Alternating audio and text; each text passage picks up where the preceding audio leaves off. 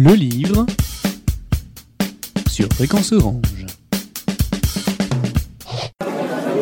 Bonjour Eric Puech. Rose de Paris, 1925. Rose de Paris, c'est l'histoire d'une petite bretonne. En fait, on peut, on peut imaginer que c'est la descendante de Bécassine. C'est un peu ça d'ailleurs, c'est qui vient travailler à Paris dans, le, dans, dans un standard téléphonique et qui a plein d'aventures où elle rencontre des tas de gens, des peintres, des, euh, des écrivains, euh, et puis surtout un truand. C'est essentiellement situé autour de Montparnasse.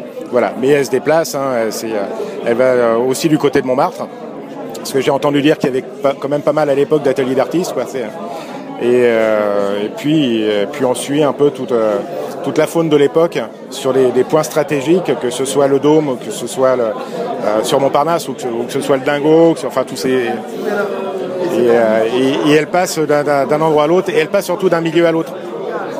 Et au bout d'un moment, euh, elle a quelques problèmes avec un petit truand qui, qui, voudrait l'entraîner sur, sur, sur sa propre vie, où lui-même a énormément de problèmes à cause d'un braquage qui a mal tourné et il entre au service d'un dealer de cocaïne à l'époque.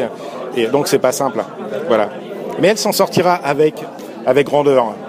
Alors, on ne dit pas tout. Alors c'est une BD, hein Oui, oui, c'est une BD, ouais. ouais, ouais. Alors c'est une BD, mais on va l'appeler roman graphique puisque c'est le terme à la mode. Mais si vraiment on veut utiliser un, un titre glorieux, maintenant on dit art séquentiel. Oui, enfin bon, ok. Moi je reste sur l'idée BD, ça me va très bien.